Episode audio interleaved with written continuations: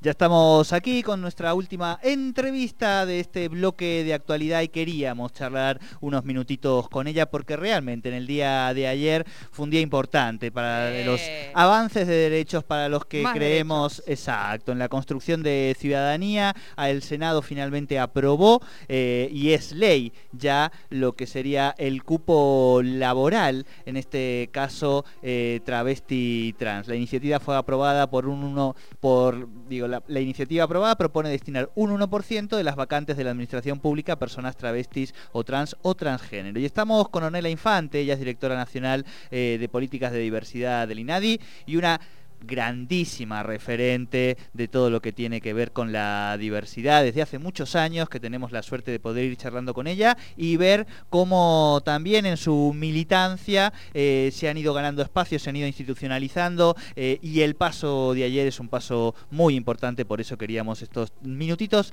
para poder hablar un ratito con Ornela Infante que ya nos está escuchando. Ornela, muy buenas tardes, te saludan Sol y Jordi, bienvenida a Tercer Puente. ¿Cómo estás, Jordi? ¿Cómo estás, Sole? Qué gusto hablar con ustedes en este día, tan importante. celebración. Y te hago una observación. Yo soy directora nacional de políticas y prácticas contra la discriminación del INADI, no ah, de diversidad.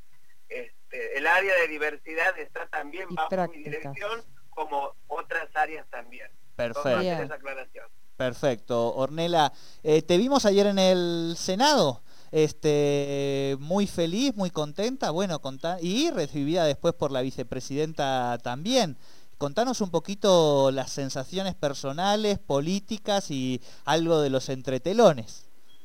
Bueno, la verdad que las sensaciones personales recién le, decía a la diputada Jimena López que estaba un poco como pocas veces se me ve a mí estupidizada ante la presencia de Cristina, que ni siquiera tenía a sacarme una selfie, ni quise ni rozarle el puño con tal de, cuidar a la compañera, este, pero sí, por supuesto, sin dejar de ser muy consciente de este logro tremendo que obtuvimos las militantes trans en conjunto, con los compañeros y compañeras de la diversidad sexual, pero también las compañeras del feminismo, las compañeras, primero digo compañeras en este caso, eh, y luego también compañeros, pero primero fueron las compañeras de los gremios, de los sindicatos,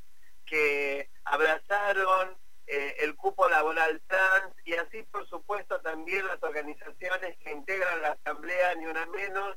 Y, de esta manera pudimos lograr este debate serio si bien después de muchos años de haber presentado este proyecto pero no es menor haber obtenido una legislación como el cupo laboral trans que va a reforzar ya teníamos, como era el decreto presidencial 721, también del cupo laboral para las personas. Así que muy contentas, pero también, bueno, ahí los compañeros militantes del radicalismo, del PRO, tendrán que, ver qué está pasando con su dirigencia, que no están escuchando las demandas, incluso este sector también que viene eh, pidiendo, al igual que el sector del peronismo o la izquierda, eh, el cupo laboral tal. Sí, sí, va a llegar eh, en algún momento, bueno, no, no, no, hay una ley ahora, no, no va a haber como, como alternativa también a cumplirla y en algún momento creo, Ornella, que vamos a, llegar a esa instancia donde no tengamos que dar leyes para establecer cupos, donde se dé de forma natural, ¿no? Sí, totalmente, es lo que apuntamos nosotros, nosotras y nosotres. Pero esta discriminación positiva va a hacer que de a poquito eh, vayamos derribando estas barreras culturales que necesitamos hacerlo. Miren, compañeros, compañeras, este, y a todos los oyentes y a ustedes me atrevo a decirles compañeros porque son quienes nos ayudaron también desde los medios de comunicación a instalar este debate serio. Desde el año 2012 que no había una legislación nacional apuntada para la población trans.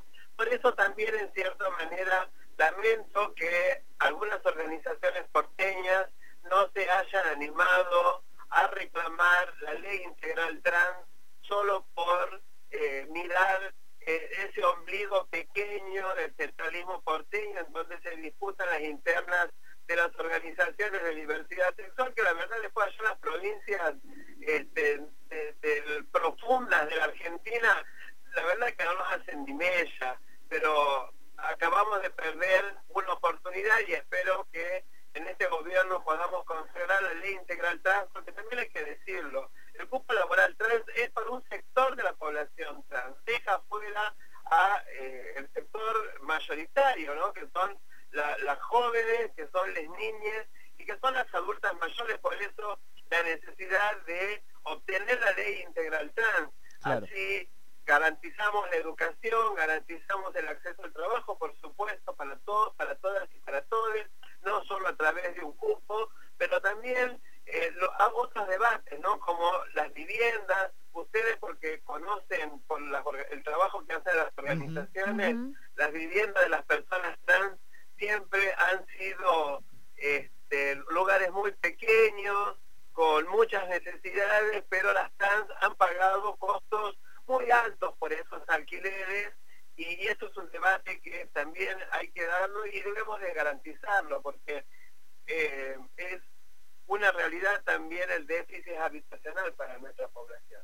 Claro, claro, tal cual. Eh, esto es importante, es que vos vas señalando todo lo que, lo que falta, si bien este es un pasito, pero preguntarte en ese sentido, Ornela, de acuerdo a esta legislación que tenemos en la actualidad en la Argentina, que bien nos sitúa ¿no? a la vanguardia un poco de los países que van teniendo eh, e incorporando eh, una lógica mucho más ciudadana y van incorporando a la diversidad en su política pública.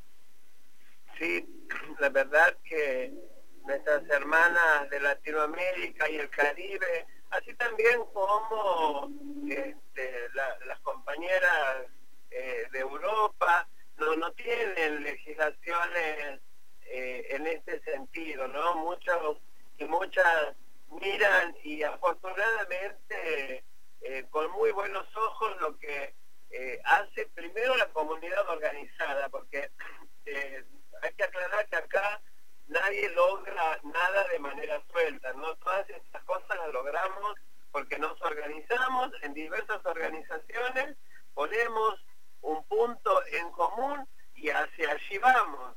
Este, y la organización en nuestro país es muy importante y también es muy importante el peronismo.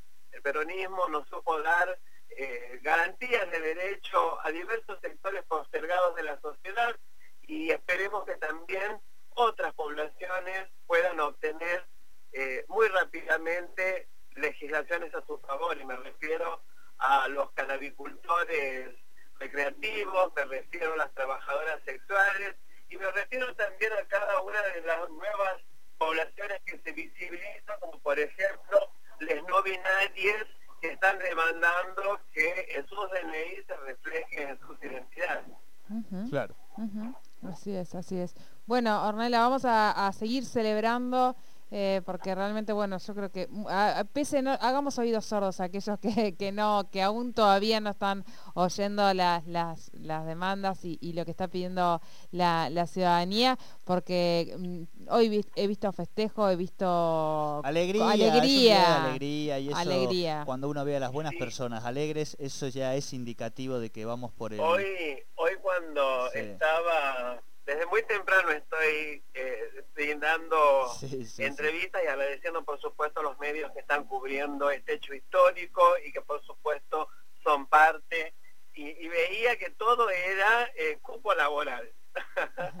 no existía la zona fría, no existía la vacuna, no había nada más que, que, que cupo laboral. Y eso la verdad que me alegra muchísimo que, que tomen todos y todas este, esta celebración de la población trans, pero también de todos y todas que nos acompañaron. Y estos señores que eh, se abstuvieron y otros que votaron en contra, eh, no hacen más que eh, marcar que estamos en el camino correcto, hacernos redoblar el compromiso, el, el esfuerzo, porque la militancia no es un lugar de confort, una paga costos por militar, una deja muchas cosas de, su vida de lado y acá están los triunfos. tal cual, tal cual. Ornela, eh, muchísimas felicitaciones, abrazo grande y por favor cuídate de no porteñizarte, que eso es vital. Bien. Abrazo grande. Les mando un beso y ya verán que no cambia el número, así que no, me porteñicé. Totalmente, totalmente. Muy bien, gracias Ornela. Besotes. Gracias a ustedes. Ornella Infante, directora nacional de políticas contra la discriminación del INADI por la ley del cupo laboral travesti trans, esta iniciativa que fue aprobada y que propone destinar un 1% de las vacantes de la administración pública a personas travestis, trans o transgénero.